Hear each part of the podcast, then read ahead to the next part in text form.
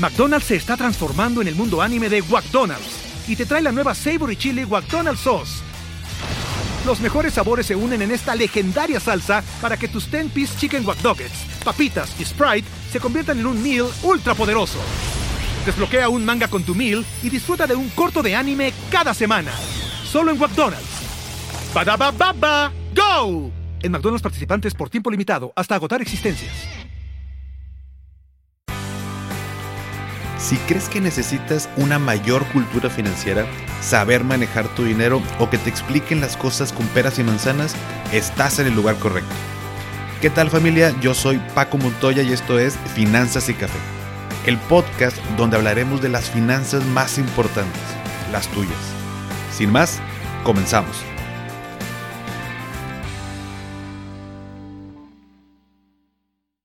Hola a todos y bienvenidos de nuevo a Finanzas y Café. Espero que estén teniendo un excelente inicio de semana. Preparen su cafecito porque el día de hoy les traigo una súper entrevista que le hice al licenciado Wolfgang Erhard Varela, quien es vocero de Buró de Crédito desde el 2012. El señor Wolfgang laboró en las áreas de comunicación y relaciones públicas de los bancos HSBC México, Banorte y BBVA Bancomer también laboró como productor de noticias en Associated Press Television News Alemania y México, así como en CNN Reino Unido. Estudió la carrera de periodismo en The London College of Printing en Londres, Inglaterra, donde también editó el periódico universitario The Buckhill Reporter y condujo el programa de radio The 7 O'Clock Show en Whitechapel Radio. Oye, ¿que ¿para qué me sirve mi historial crediticio? ¿Cómo puedo mejorarlo? ¿Cuánto tiempo tardan las deudas en borrarse de mi historial? Y sobre todo, ¿esto quiere decir que ya no debo nada? ¿Qué pasa si pago antes del corte mi tarjeta de crédito? ¿Es como si no hiciera historial? Estas y otras preguntas que me hicieron llegar se contestaron el día de hoy con la plática que tuvimos. Algunos mitos alrededor de este tema eh, fue lo que platicamos. Y además, dicho sea de paso, el señor Wolfgang es un tipazo. Hace mucho que no me reía en una entrevista, lo cual hizo que fuera muy amena y seguro lo tendremos por aquí en otro episodio. Y para el día de hoy, en el post del episodio vamos a poner el emoji de una carita con lentes, ese que es como medio ahí intelectual, como que se ve como que inteligente, porque hoy seguro, estoy seguro que vamos a aprender muchísimo, así que sin más preámbulo, te dejo la plática y espero que aprendas y la disfrutes tanto como yo. Señor Wolfgang, pues bienvenido, muchas gracias por estar aquí con nosotros en, esta comunidad de finanzas y café. Para mí es un gusto que, que podamos tenerlo aquí con tantas dudas respecto al tema de historial crediticio, créditos, buró y, y demás. Entonces, primero que nada, muchas gracias por estar aquí conmigo. No, al contrario, encantado de poder atenderte a ti y a tu público. Muchas gracias. Y me gustaría iniciar con una de las dudas más frecuentes eh, que me hacen por ahí en, en redes, en las plataformas que es, oye Paco, estoy en buró y ya no quiero estar en buró. ¿Qué hago para no estar en buró? Entonces, ¿qué tan malo, qué tan bueno es? ¿Por qué me dicen eso de que no quieren estar en el buró? No, hay que estar en el buró. Imagínate, Paco, que te encuentras a un desconocido en el parque y este desconocido te pide dos millones de pesos a 20 años para que se compre un DEPA. Y se ve súper buena onda este desconocido. La, pregunta es, ¿tú correrías este riesgo de prestarle dos millones a 20 años a alguien que no conoces?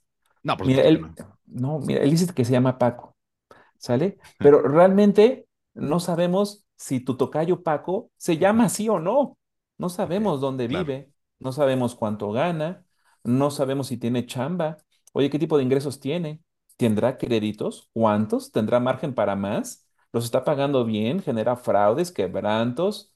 Bueno, tantas interrogantes que es muy difícil darle un crédito a Paco. Igual uno chiquito a un corto plazo, pues sí, como para conocerlo y luego que lo conoces, das mayores créditos. Y ahí está la clave. Todos necesitamos tener un buen reporte porque nunca sabemos cuándo necesitamos la, ayuda de un crédito. Ojalá, Paco, no sea por una emergencia, ¿sale? O se te presenta una buena oportunidad, necesitas nada adicional y necesitas el apoyo de un crédito. Entonces, ¿es necesario estar en el buró? Sí, claro. Es la única carta de presentación que vas a tener ante los otorgantes de crédito. Ahora, tal vez esta persona te preguntó eso porque tiene un mal antecedente, ¿no? Sí, y dice, oye, pues que no me prestan porque no he pagado bien. Ah, pues la solución es volver a pagar bien. ¿no? Claro, Una vez que tú pagas o haces cualquier otro movimiento, tu reporte de crédito especial se va a actualizar a más tardar en 10 días naturales para decir, oye, esta persona tuvo algún tipo de tiempo de no pagar, pero ahorita está bien. Muy claro, bien. Tal vez ahorita no te quieran prestar porque acabas de salir de un proceso de retraso. Tal vez.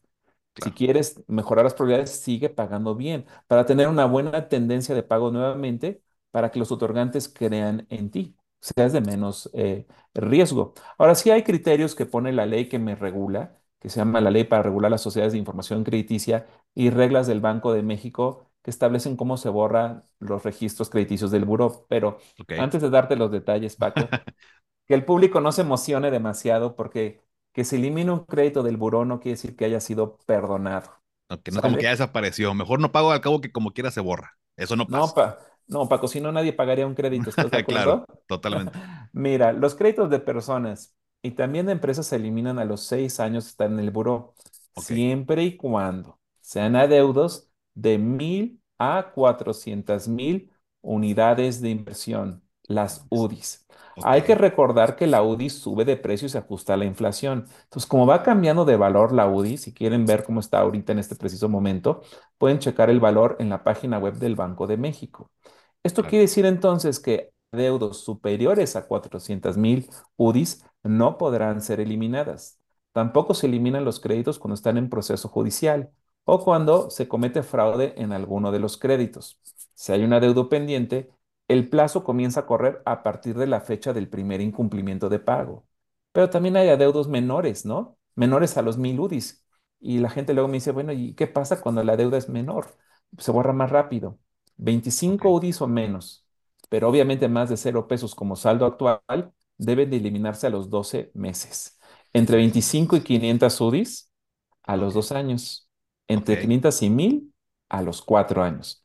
Y si el registro refleja saldo actual cero, no se elimina por no existir la cuantía mínima necesaria y ser solamente informativo. Ahora, para estos adeudos menores a 1000 UDIs, la referencia es distinta. Es la primera vez que fueron reportados como vencidos o la última ocasión que el otorgante de crédito actualizó la información.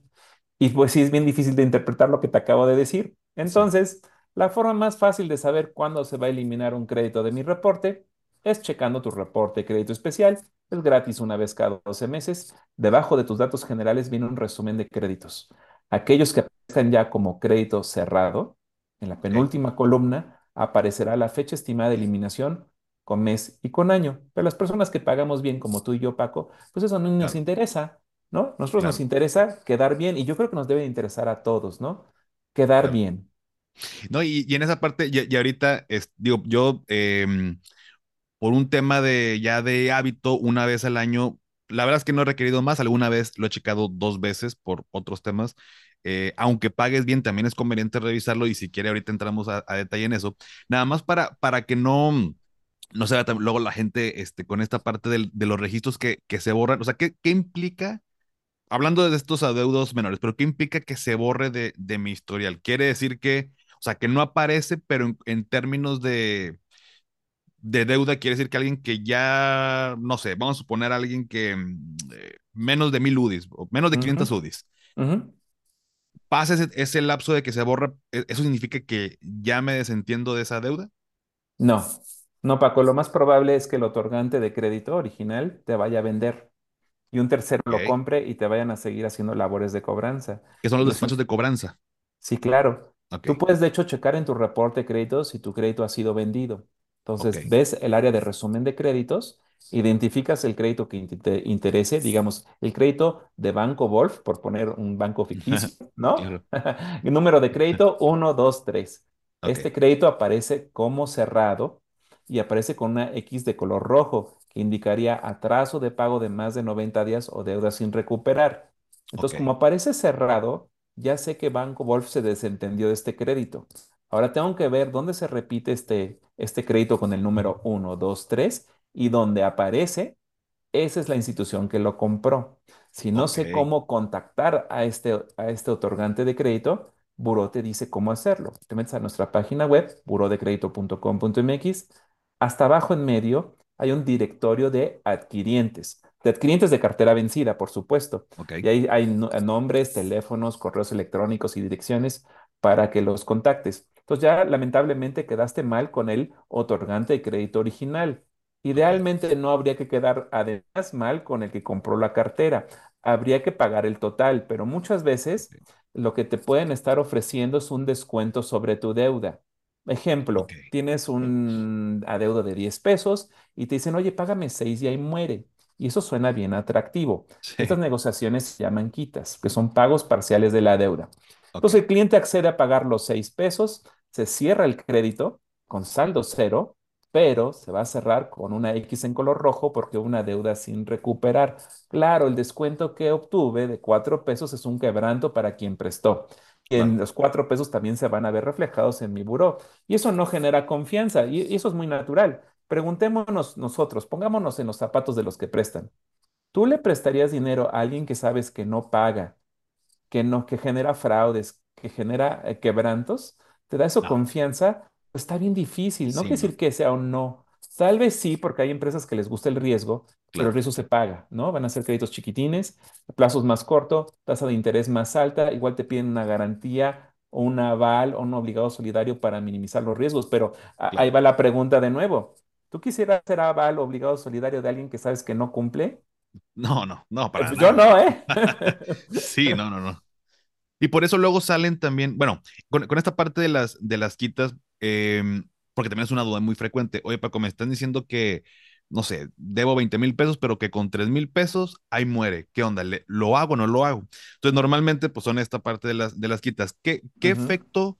Bueno, en mi, en mi historial crediticio aparece que yo acepté esa quita y eso Así me es. imagino que el impacto es que cuando yo quiera solicitar eh, un crédito de entrada, ya hay un tiempo, ¿verdad? Para, o sea, cuando yo acepto una quita, hay un tiempo donde, pues, de plano me rechazan los créditos.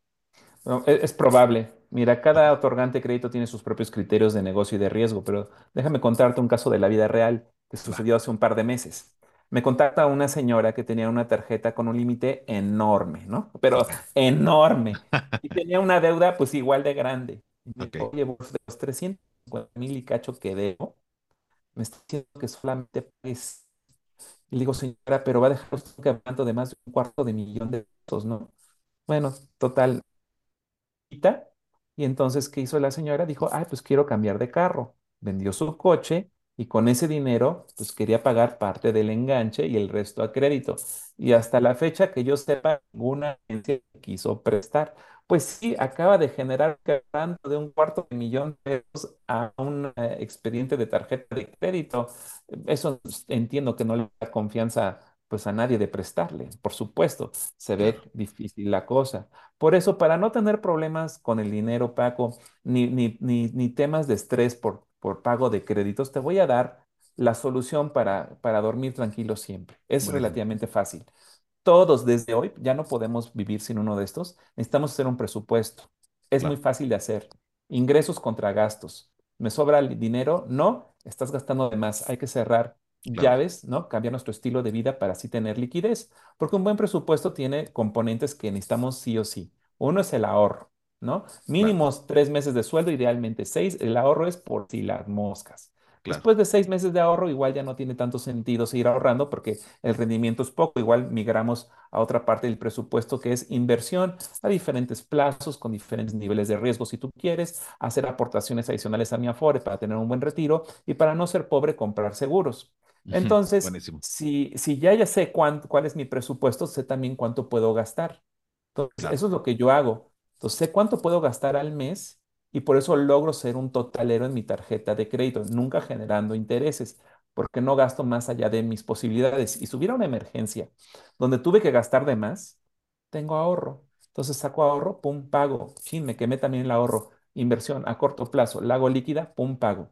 Entonces, el presupuesto te da estos colchones, ¿sí? Para eh, mitigar cualquier tipo de, de- de emergencia que pudieras tú tener. Pero, pero si no lo tienes, eh, no lo respetas, si no lo actualizas, pues sin colchón, pues está el piso y está duro y te vas a lastimar.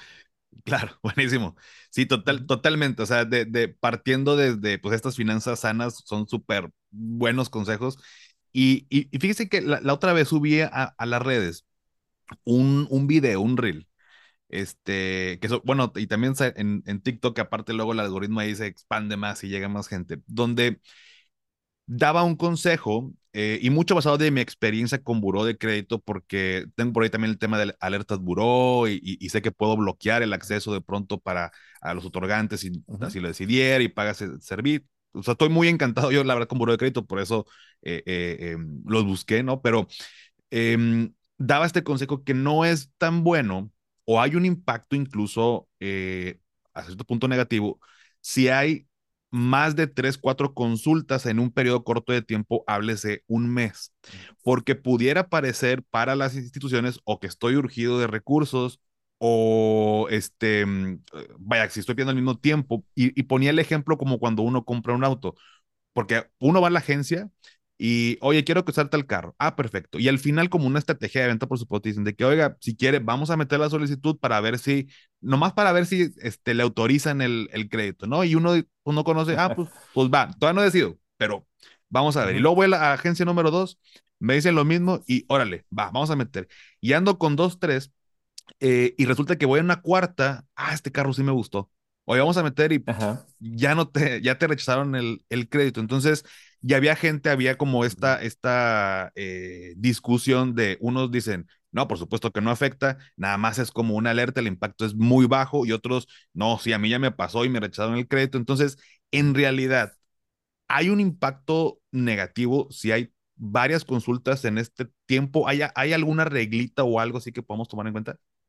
Sí, toda decisión que tú tomes, que se vea reflejada en tu reporte de crédito, va a tener un impacto en tu score crediticio, que es una puntuación que le dice al otorgante de crédito la probabilidad de que vas a tener un atraso de pago de 90 días o más en alguno de tus créditos el próximo año. McDonald's se está transformando en el mundo anime de McDonald's y te trae la nueva Savory Chili McDonald's Sauce.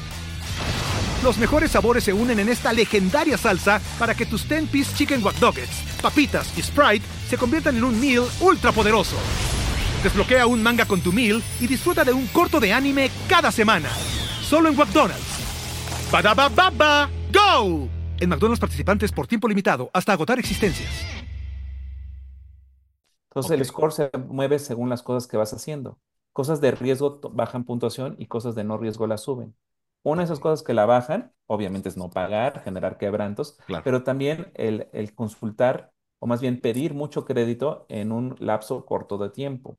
Eh, el coche me hizo un buen ejemplo, pero déjame darte otro. Imagínate que voy a la playa, encuentro una mansión por dos millones de pesos. O sea, todos correríamos al banco por un crédito hipotecario. Pero mi estrategia es, ¿sabes qué? Voy a 10 bancos hoy. Total, el primero que me diga que sí, con ese firmo. Esa es una mala estrategia, porque se consultan, eh, todos los bancos consultan el buró ese mismo día. De hecho, en tu propio reporte puedes ver quién está viendo tu buró. Entonces, muchas consultas en un lapso de corto de tiempo es, de riesgo, porque tienes mucho apetito hacia el crédito. Si los 10 bancos me autorizaran los 2 millones, multipliquemos 10 bancos por 2 millones, tengo un límite ya de autorizado de 20 millones más la deuda que yo ya tenga en otros productos. Claramente estoy sobreendeudado y nadie quiere sobreendeudarte porque si no, no pagas. Entonces, ante ese riesgo, es muy probable que los otorgantes de créditos digan, ¿sabes qué? Yo paso. Porque si todos los demás dicen que sí, pues ya valió este tema. ¿no? Entonces, solamente hay que pedir crédito donde te convenga. Y si te dicen que no, no ponerte triste. Igual no les gustó tu perfil, tal vez el alao sí quiera contigo, pero espérate una semana o dos antes de ir con tu segunda mejor opción. Y Paco, en el amor nos va a pasar exactamente lo mismo. Si hoy le llegamos a 10 chavas en el salón de clases, pues nos vamos a ver desesperados. Y si las 10 nos dicen que sí, vamos a estar sobreendeudados, ¿no? Entonces, solamente hay que llegarle a que la que más nos guste y nos convenga. Nos dice que no, no pasa nada, me espero una semanita o dos y voy con mi segunda mejor opción. Buenísimo ejemplo. Ya, ya, para la onceava voy a decir, no, pues si ya, ya las demás te dijeron que sí, pues yo, ¿para qué? Ya te cambias de escuela mejor. Sí, no, no. buenísimo, buenísimo el ejemplo, la analogía. Este, bueno, entonces, pues digo, podemos concluir que, o sea, sí, sí hay un impacto negativo, entonces digamos simplemente, eh, la, la, la, bueno, y el consejo que de pronto daba es, pues primero compara eh, analiza y ya cuando te decidas, pues a lo mejor no nada más tiene que ser una, igual puedes checar en dos, pero no en las cinco o seis agencias que estás revisando, pedir, porque seguramente este, va a pasar este, este efecto.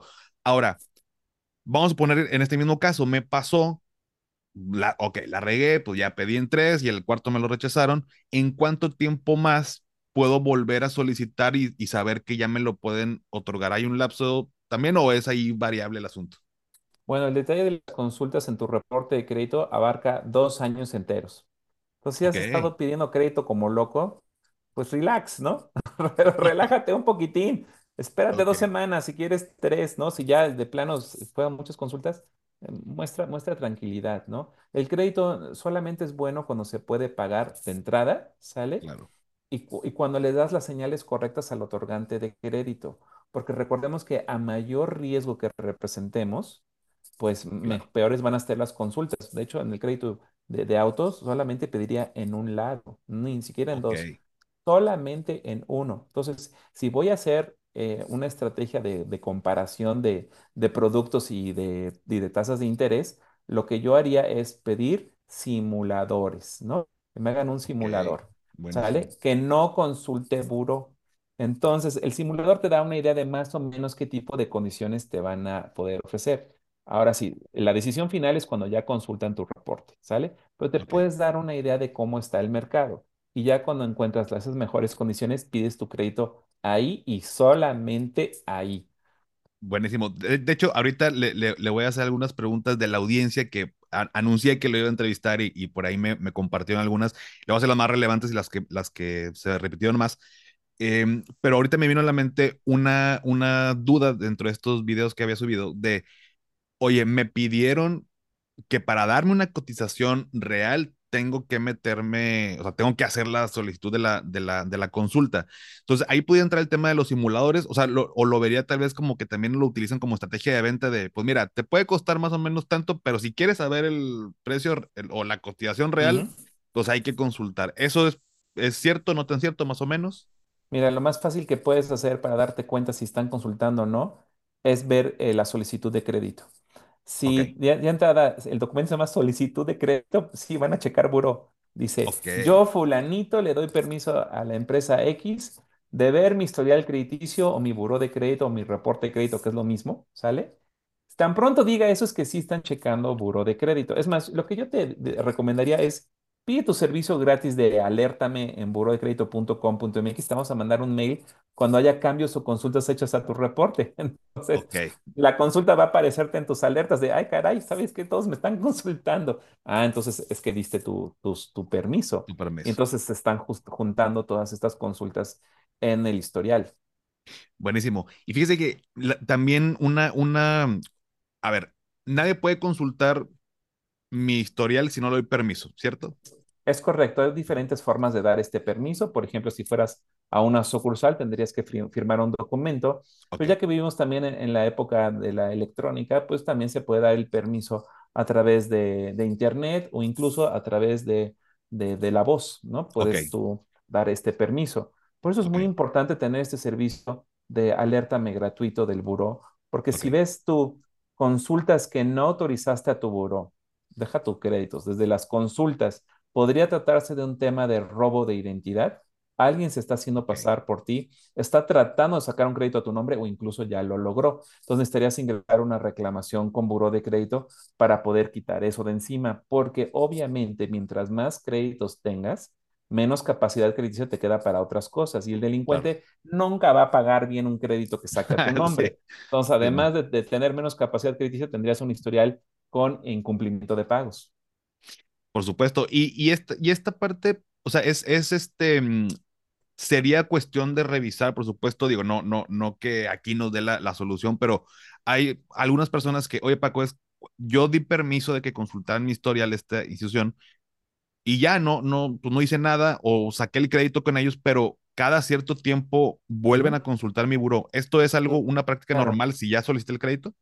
Sí, totalmente. De hecho, en la solicitud de crédito ahí dice cuántos años les das permiso de consultar tu reporte si es que no te dan el crédito. Porque igual en este momento no les gustaste, pero van a estar monitoreándolo para tal vez mañana seas diferente y sí te puedan ofrecer algo. Ahora, si tienes una relación con un otorgante de crédito, es decir, si tienes un crédito con ellos, ellos periódicamente van a estar checando tu buró pues, para ver cómo estás, para encontrar oportunidades de invitarte a, nuevos créditos o a líneas de crédito más grandotas, pero también es para administrar el riesgo, porque luego el cliente evoluciona, no siempre positivamente, a veces de forma negativa. Por ejemplo, tú diste un crédito pensando que tu cliente tiene 10 pesos de sueldo, ¿sale? Pero este cliente empieza a sacar muchos más créditos y entonces su sueldo se tiene que repartir en todos los créditos a tal grado de que ya es muy riesgoso, ¿sale? Muy, muy probable de que empiece a incumplirte.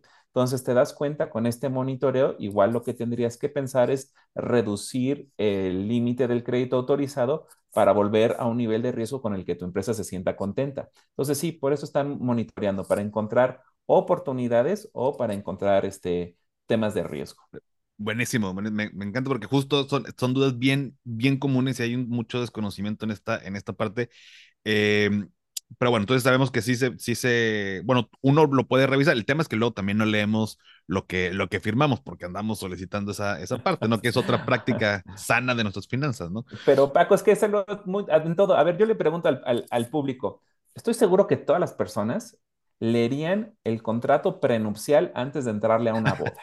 Todos, estoy seguro que todos lo haríamos, pero un contrato de un crédito no lo leen y, eso me sorprende. O es más, e, e, el, el, manual del vehículo, ¿cuántas personas realmente han leído el manual de su vehículo? Es súper importante. Estás conduciendo una cosa que puede llegar a más de 200 kilómetros por hora y no has leído el manual. Claro. o sea, sí es medio irresponsable. Imagínate que fuera un avión. A, ti te gustaría saber el piloto este, sabe para qué sirven los botoncitos, ¿no? Sí, sí, es menos riesgoso tener a un conductor o a un piloto que sí sabe para qué sirve todo lo que está ahí. Sí, no, totalmente. No, imagínense que el avión y le prendió el foquito y no sabe qué es, no, pues bye, ¿no? Estamos en el aire, ya, ya valimos todos. No, totalmente, totalmente de acuerdo y es, y es, y es parte de, de, todo esto.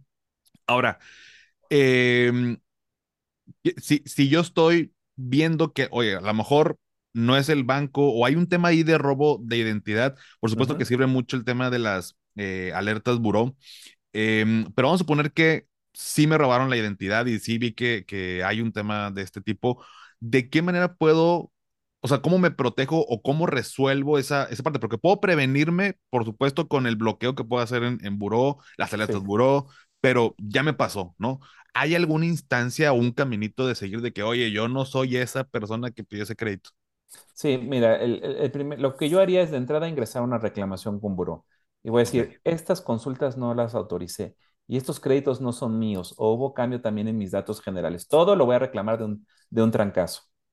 Entonces ya sé que estoy empezando a resolver lo que ya está. El delincuente, si le sacar un crédito a tu nombre, lo más probable es que saque más.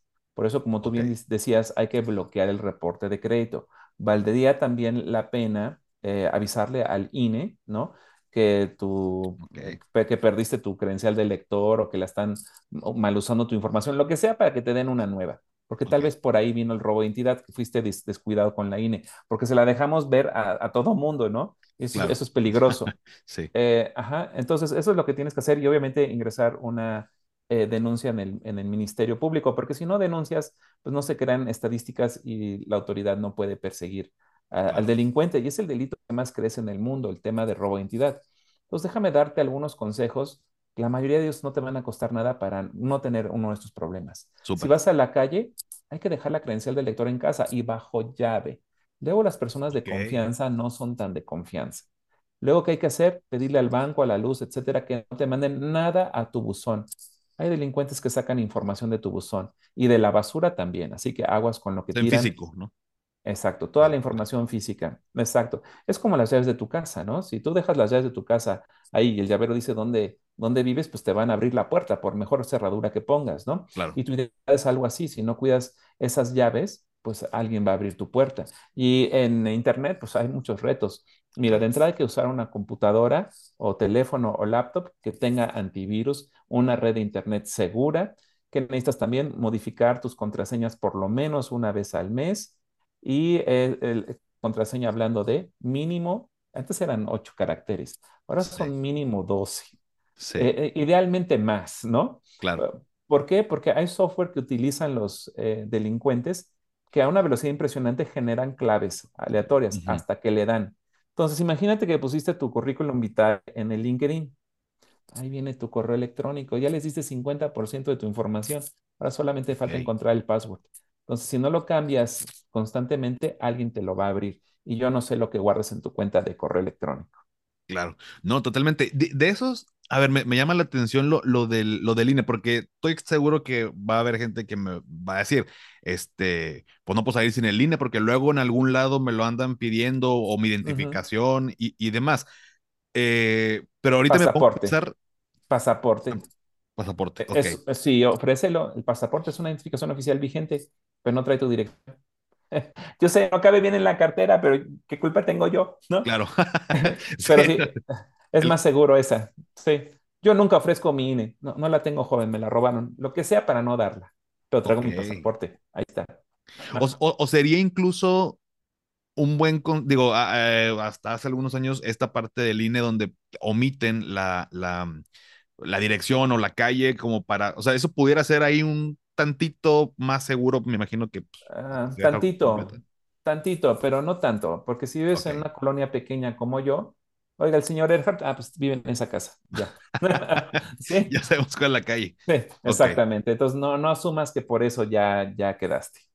Entonces, en realidad, oye, eh, tengo este INE, la dejo en mi casa. ¿En qué casos? Pues en caso que vaya a hacer un trámite a algún lugar que sepa que necesito el INE, pues me la llevo y ya. Pero digamos que para amarrar bien el tema de seguridad, o sea, la INE casi creo que de los consejos buenísimos que os acaba de pasar, eh, pues ahí está casi creo que más del 50% de la llave para que luego nos, si se pierden, me roban, este, me roban la identidad, ¿no? Sí, la identidad es como un rompecabezas, ¿no? Entonces el delincuente va coleccionando las piezas hasta que siente que tiene las suficientes y se avienta a sacar un crédito a tu nombre. Y por más que te protejas, luego uno sabe dónde sacan la información.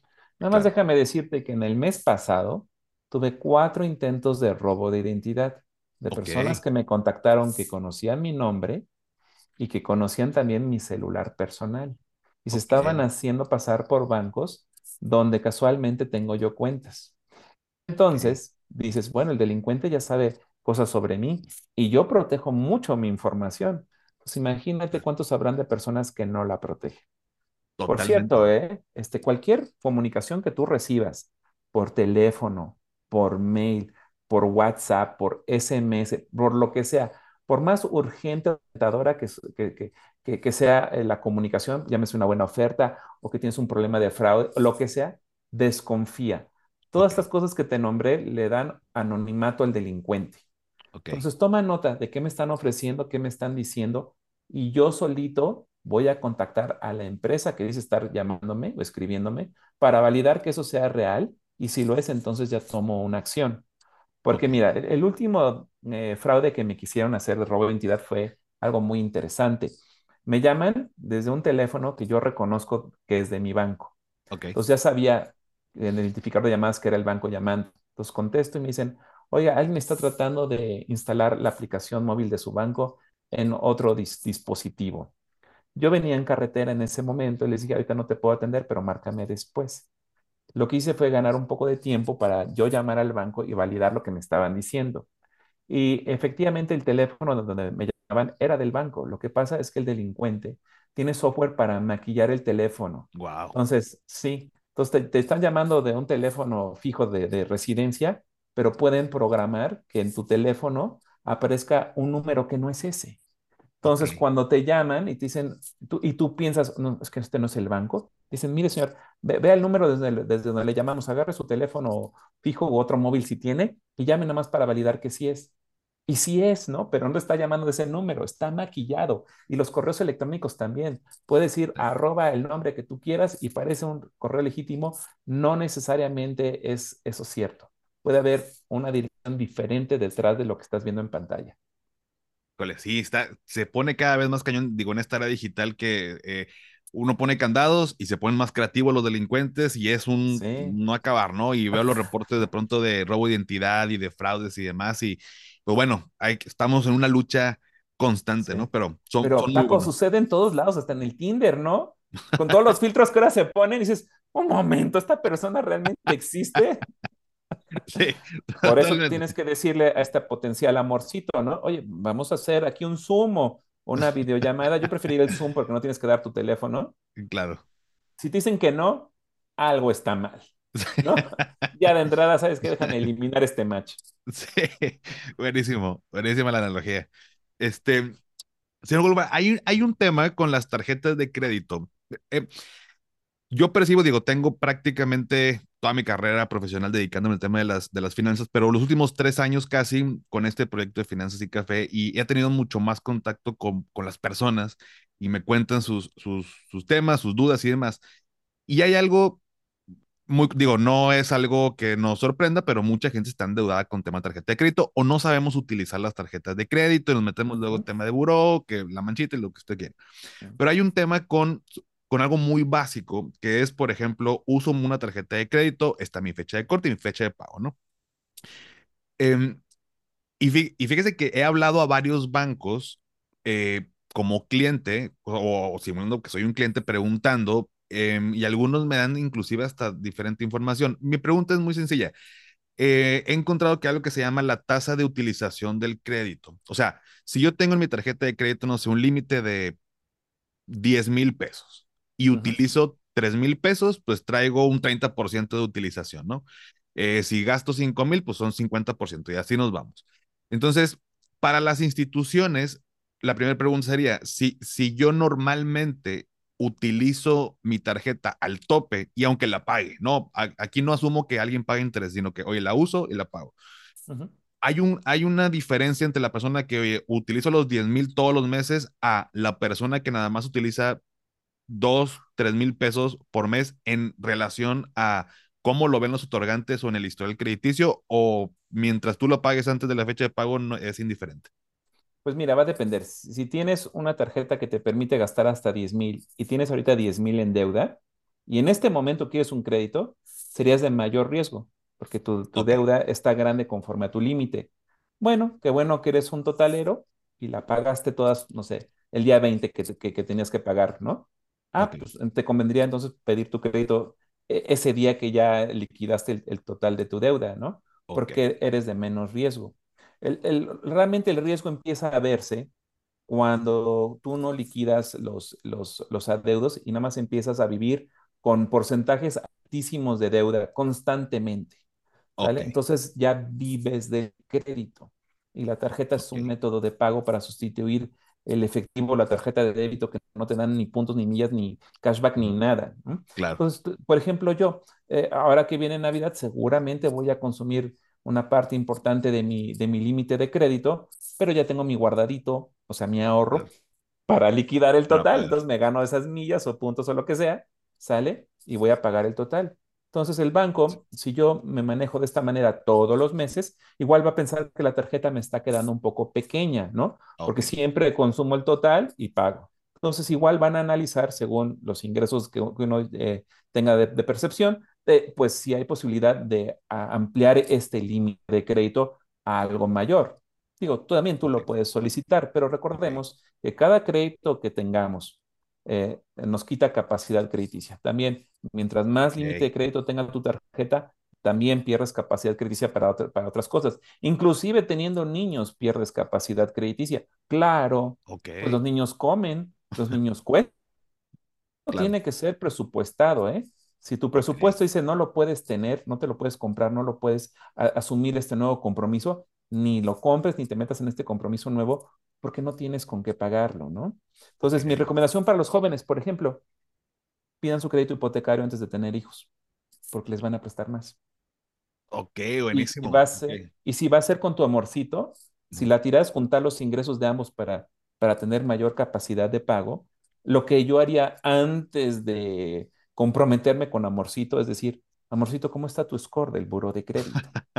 Porque si su score no está en colores verdes, 650 puntos hacia adelante, sí, sino está hacia abajo, algo ha hecho mal en su reporte, tal vez cosas muy malas, y tal vez nos digan el crédito, o le digan a ella el crédito, solamente me presten a mí, inmediatamente tenemos menos dinero para gastar, entonces claro. nos compramos algo más pequeñín. O si los dos tenemos un score chafa, o sea, por debajo de los 650 puntos que implica mientras más bajes más riesgo, igual a ninguno les prestan. Entonces tienes dos opciones. Rentas y empiezas a mejorar tu historial crediticio para subir el score, o de plano tendrías que vivir en casa de tus suegros y, y tal vez la suegra cocine rico, no lo sé, pero no creo que sea lo ideal, ¿no? Vamos a pasar de el, no soy yo, es tu buro de crédito, ¿no? antes de no soy yo, eres tú, no soy yo, pero es tu historial crediticio, la neta. ¿Sabes, ¿Sabes lo que voy a hacer ahorita que lo estoy pensando? Voy a tener que actualizar mi foto de Tinder, voy a poner mi score así en verde, ¿no? Entonces decir, oye, se vuelve súper responsable, siempre paga bien.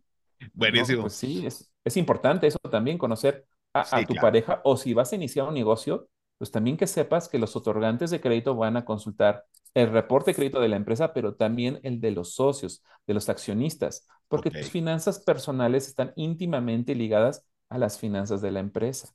Pues imagínate que son cinco socios y cuatro tienen un reporte horrible y solamente tú lo tienes bien, dime las probabilidades de que te den un crédito. Pues son menores a que si te hubieras eh, acercado a socios que que sí saben pagar bien sus compromisos. Híjoles, ese también es un punto fino muy, muy importante, ¿no? Porque, pues sí, pues ya en una sociedad, pues obviamente el, los otorgantes o un banco va a decir, pues sí, los dos están y, si, y este puede arrastrar al otro a que luego haya broncas y no me van a pagar. Entonces, es buenísimo esa. Y la, la otra pregunta relacionada a eso es, tomando en cuenta una tarjeta de crédito la fecha de corte, no, no la fecha de pago, la fecha de, corte del periodo de mi consumo, ¿hay algún impacto o es indiferente el hecho de que yo pague mis consumos antes de que corte o después de que corte? Me refiero a lo siguiente, por ahí en, en redes hay este tema de si tú pagas antes de la fecha de corte, es como si no existiera tu tarjeta y como si no hubieras utilizado tu crédito. Eh, tal cual, así se lo mencionan. Entonces, quiero también que, que, que no, no, no, salga de mí. Digo, yo tengo una opinión, pero no sé si esté correcta, em, porque el, el, consejo que luego vemos allá es no pagues antes del corte porque, porque no te sirve para tu historia. mejor espera que corte y paga después del corte y antes de la fecha de pago para que el banco vea de que, ah, sí existe Paco con su, con su historial. ¿Qué tan cierto o no tan cierto es esto? Yo te voy a decir cómo yo lo hago. Yo pago antes del corte. ¿Sale? ¿Sí? ¿Y sabes por qué? O, o, pago también, eh, si tuviera yo alguna dificultad, antes de la fecha límite. Okay. Porque mira, yo recibo mi nómina en Banco Wolf, digamos, ¿no? Okay. Pero mi tarjeta es de Banco Paco. Entonces tengo que verificar cuánto tiempo se tarda en que, en que eh, le llegue el, el, pago de Banco Wolf a Banco Paco, ¿no? Para que siempre le llegue a tiempo. ¿Qué tal si, si yo me espero al, al, último día posible, ese día me quedo sin internet o se cae el sistema, lo que sea? ¿Sale? Yo prefiero pagar antes, ¿sale? Para tener suficiente margen de tiempo por si algo sale mal, pues poder pagar mi crédito y no tener que, un retraso en mi buro de crédito o el pago de algún tipo de, interés o penalidad.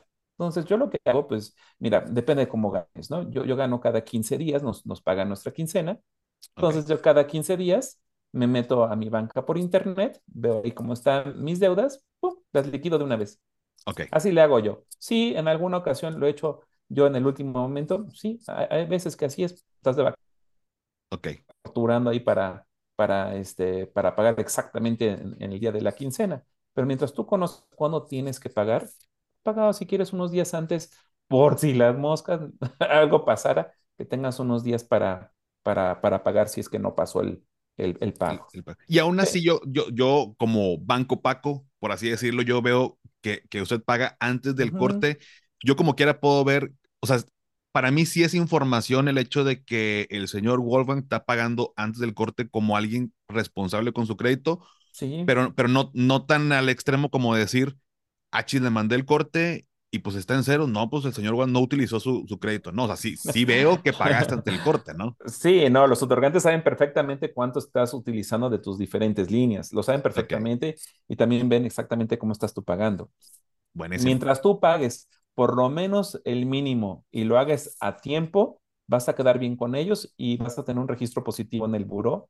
Ya quedamos que conviene pagar más del mínimo. ¿No? Especialmente en las tarjetas de crédito, hay que buscar ser un totalero o pagar por lo menos el mínimo para no generar los intereses. Y Paco, ya viene el buen fin. Seguramente muchas personas decir, híjole, pues le voy a dar allá los meses sin intereses, es excelente, pero necesitamos saber cómo se pagan estos. Para que no la promoción tus meses sin intereses, tienes que pagar por lo menos el mínimo que te piden, más la mensualidad correspondiente a la compra que hiciste con meses sin intereses. Ve el estado de cuenta y dice, si no pagas bien vas a perder la promoción y sí se van a generar intereses ordinarios de tu tarjeta. Y pues, pues ¿para qué? Si tú quieres justamente no, no intereses. Exacto, justo. Entonces, cuidar eso. Ahorita estamos justo en el momento clave del, del buen fin. Buen fin y luego el Black Friday y luego el Cyber Monday y Navidad y posadas y luego que se le ocurrió al de la oficina que ahora el intercambio va a ser de mil pesos el, el regalito y pues hay que, o sea, varios gastos que se vienen ahora con, con estas fiestas y, y, totalmente, qué bueno que lo menciona porque justo es una duda también frecuente, oye, lo, lo, o sea, el, el pago para no generar intereses, pero pues también si el día de tu promoción que agarraste ahora en el buen fin dejas de pagar, aparte que va a haber intereses, se, se cancela la promoción, ¿no? O sea, se, sí. bye con todo eso, ¿no? Sí, totalmente. Y, y, y, de hecho, mira, pues valdría la pena de entrada, porque, porque sí lo he visto en algunas tiendas, déjame decirte. Eh, supongamos que vas a comprar, no sé, una tele y cuesta 10 pesos.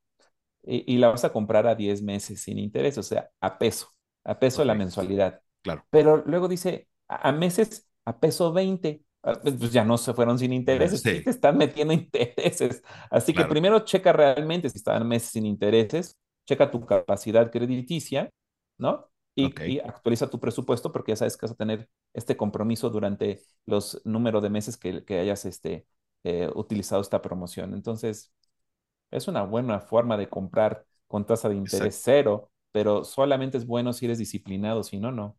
Claro, y, y, y que también, como bueno que menciona esto, porque en el buen fin, esta, o sea, no son meses sin intereses, son meses con intereses, que no necesariamente es malo porque es una forma de financiarnos, pero para no hacernos a la idea de que no vamos a pagar intereses, también una forma, una forma que luego he leído, este, incluso de consejos, este, inclusive de algunas columnas que por ahí he leído usted que, que ha escrito por ahí, de pues, multiplicar simplemente los pagos. O sea, a ver, si, si me dice que cuesta 10 pesos y está a 1.20, pues multiplica 1.20 por, por los, el número de pagos y te da mayor, pues quiere decir que hay un interés. Suena muy lógico, pero en el momento en que estamos comprando Ajá. y el en fin y todo, pues nos vamos con esta publicidad y pues hay un bombardeo de información de todos lados de, este, de, de los comercios, pues probablemente buscando, saben que la gente viene a aguinaldo y hay dinero y, y demás, entonces nada más para prevenir esa, esa parte. Sí.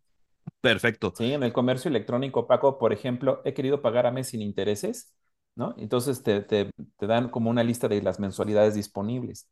Y, mm. y, no todas son sin intereses. Entonces, nada más hagan, como tú dices, la multiplicación para validar que sí y, y escoger el, el, el, plazo que más te convenga. El plazo, mm. exactamente. Buenísimo. Y antes de, de, de, finalizar, me gustaría hacerle algunas preguntas que por acá la audiencia me, me, me compartió por redes. Eh, le voy a hacer nada más las que las dudas más este, relevantes o frecuentes que, que nos hayan contestado por aquí. Eh, esto tal vez ya lo, lo, platicamos hace ratito, pero me dice una, una persona, me dice Jesús, dice que tenía 700 de score eh, y el banco le daba un crédito Ajá. hipotecario al 10%, pero que ahora que tiene 721 de score, le da la misma tasa. Eso ya depende del otorgante, ¿no?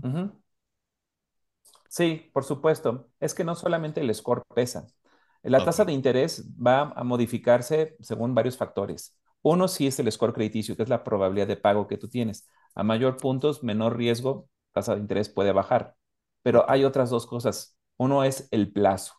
Mientras okay. más grande en el tiempo sea en el crédito, más días hay en los que pudieras incumplir. Por eso los créditos okay. a plazo corto son más baratos. Y la otra es el nivel de enganche de una persona.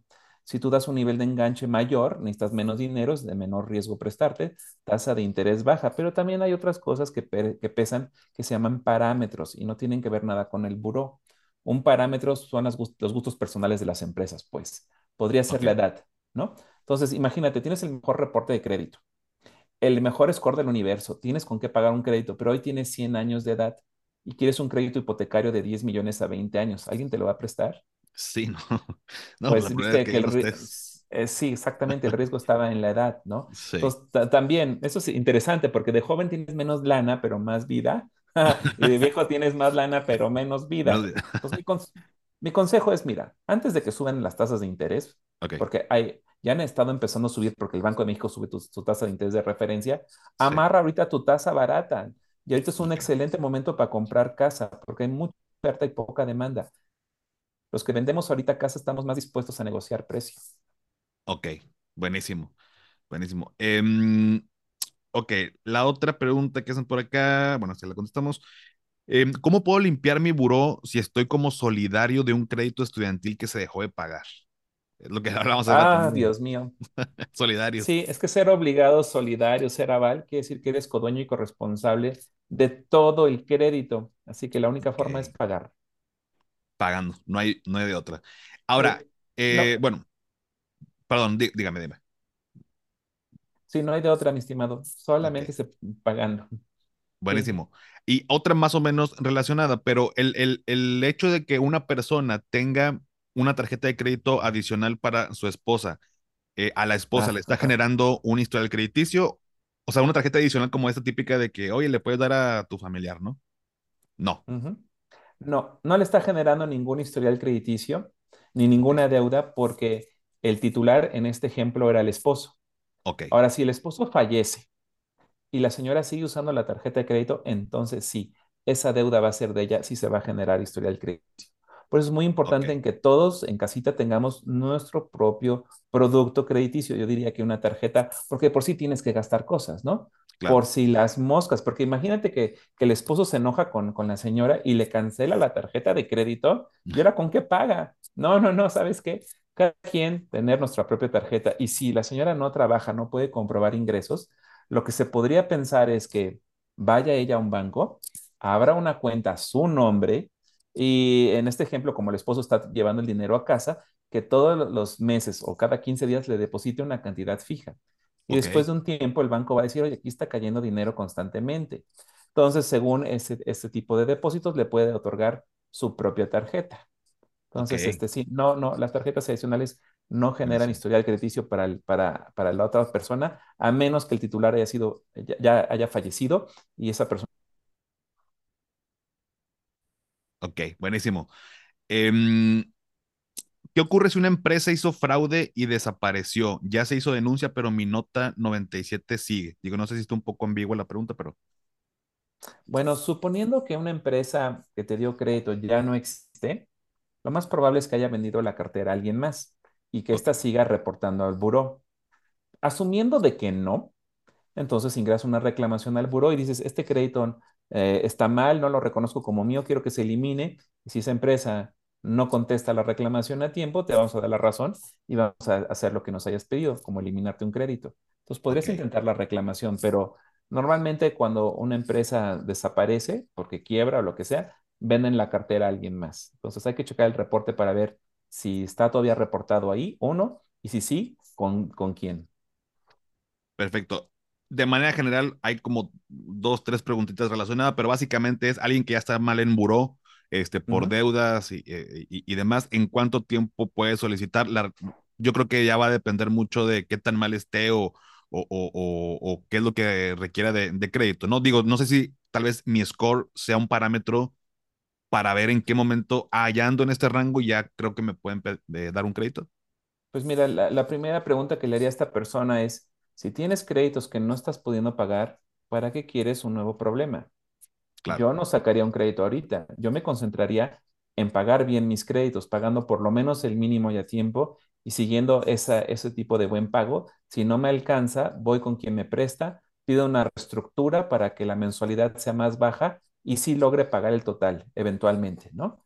Eh, la otra es buscar una quita que ya sabemos que genera un quebranto, eso no se ve muy bien en, en el reporte de crédito. Recordemos, el crédito solamente es bueno cuando lo necesitas y cuando lo puedes pagar. Entonces, si no puedes pagar cosas que tienes ahorita, ni le muevas, no te metas en más problemas. buenísimo. Últimas dos preguntas. Dice, em, hace tiempo una empresa me buscó para darme la brillante idea de no pagar mis deudas, irme a buró y después negociar. Qué Eh, barbaridad. el chiste, dice, es que obvio eh, no lo hice, pero ¿qué consecuencias tiene eso? Bueno, el no pagar vas a generar eh, historial crediticio negativo. Cada, cada mes se, se pone una clave de observación que indica que sigue sin pagar y que sigue sin pagar. Tu nivel de deuda empieza a subir también por los intereses moratorios y penalidades que has acordado. Entonces, cuando tú no puedes pagar un crédito, pero todavía no entras en retraso, lo que debes de hacer de inmediato es hacer tu presupuesto, o si ya lo tienes, rehacerlo, porque algo no hiciste bien, y buscar cómo vivir con menos. Claro. No es bonito, pero ahorita es necesario. ¿Sale? Claro. Ay, que tengo el Netflix y el Disney Plus y no lo necesitas, bye. Que tengo una Sí. tele de 80 pulgadas, no la necesitas, bye, ¿no? Sí. Y entonces yo pagaría, yo le daría prioridad de pago a mis cosas primero. Y si ya después de hacer mi presupuesto no es posible pagar, entonces buscaría yo la reestructura de inmediato. Buenísimo. Perfecto. Y eh, bueno, antes de la última pregunta, eh, cuando estoy en quita, ¿aplica esto de los seis años? O sea, dentro, Sí. de, dentro de seis años es cuando, o sea, cuando ya es efectivamente que hice una quita, tal cual, seis años y puedo solicitar otro crédito, ¿verdad? Bueno, tú puedes solicitarlo cuando tú quieras, dependerá el apetito de, a, al riesgo que tolere el otorgante de crédito. Pero sí, la, la, quita va a estar seis años en tu historial crediticio. Entonces, checa si la empresa con la que pediste la quita te permite pagar el quebranto.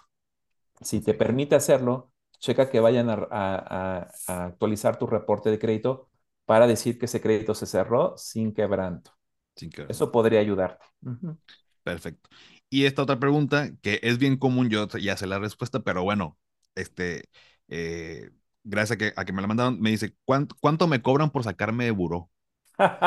no, no se puede. Hay mucho defraudador allá afuera que piden okay. cientos o incluso miles de pesos por sacarte del buró o modificar tu historial, o incluso hay que despachos jurídicos que te dicen, te amparamos bajo la idea de que saques un crédito y no lo pagues porque estás amparado. Vamos, nada de eso se puede, es imposible, okay. si no nadie pagaría. No caigan en las manos de los defraudadores, que hay muchísimos allá afuera.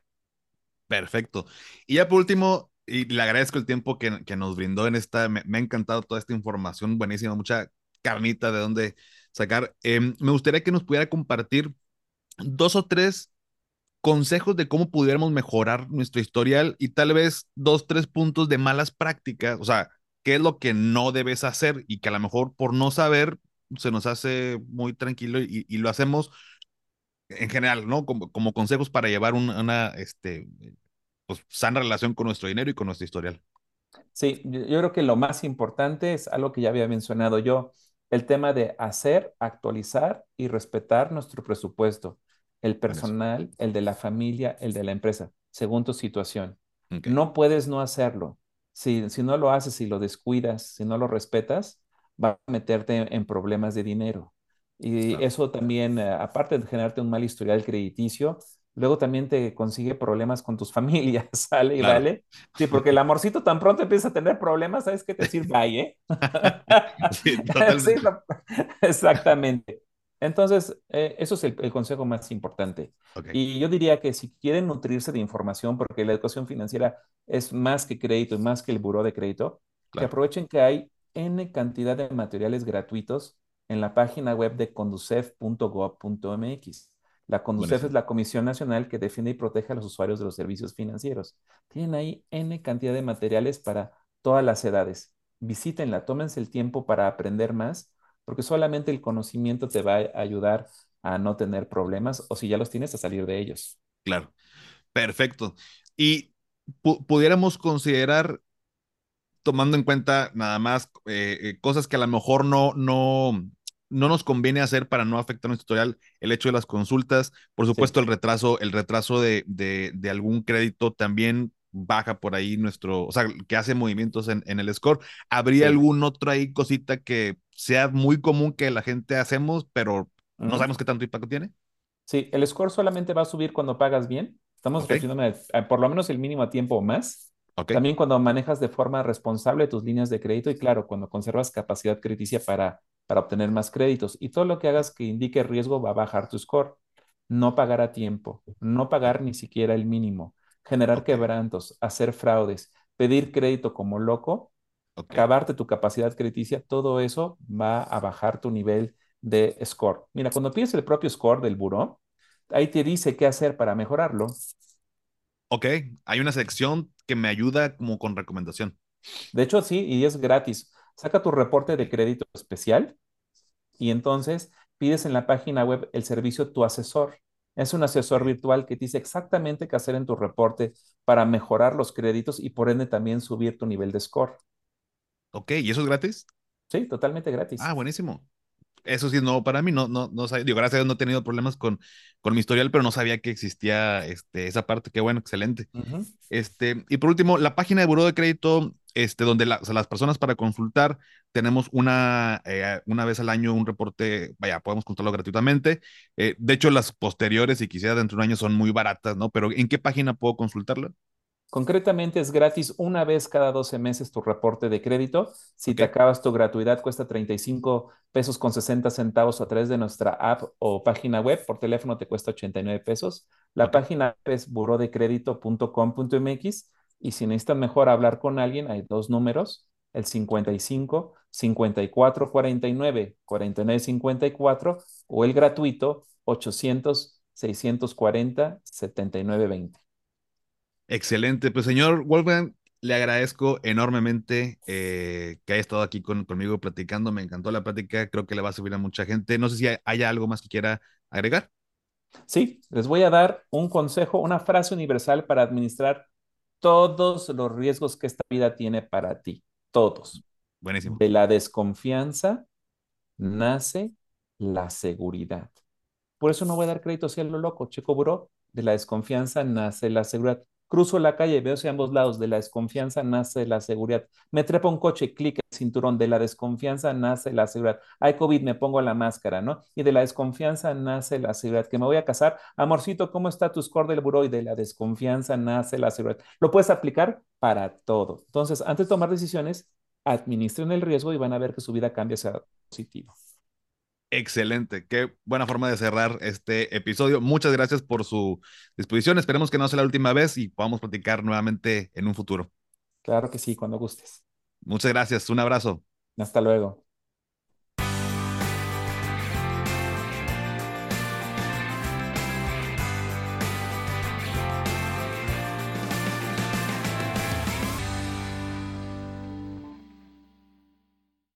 Before Shopify, were you wondering where my sales at?